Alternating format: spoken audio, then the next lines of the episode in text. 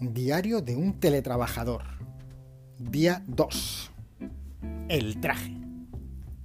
1 de septiembre de 2020. 12.09 de la mañana. Hoy ya me he despertado bien.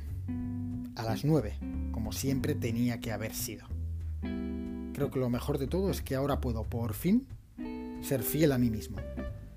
Antes vivía trastornado por haber vendido mi alma. Antes iba en traje. Recuerdo que acepté el trabajo aunque un día me dije, a mí se me coge por mi cerebro. Lo siguiente que sé es que a la primera oportunidad de demostrarme mis ideales, estaba buscando un traje a lo Guardiola. Corbata included. Supongo que soy un cobarde. Un cobarde con un buen sueldo. Gracias al virus, ahora cobro como si fuera en traje sin tener que ponérmelo. Lavar el traje era una tarea muy dura. La no pilla cerca. Compré cinco iguales. Ahora solo tengo que lavar calzoncillos y alguna camiseta. Los trajes ahora están en portatrajes, mientras estos cogen polvo en el armario.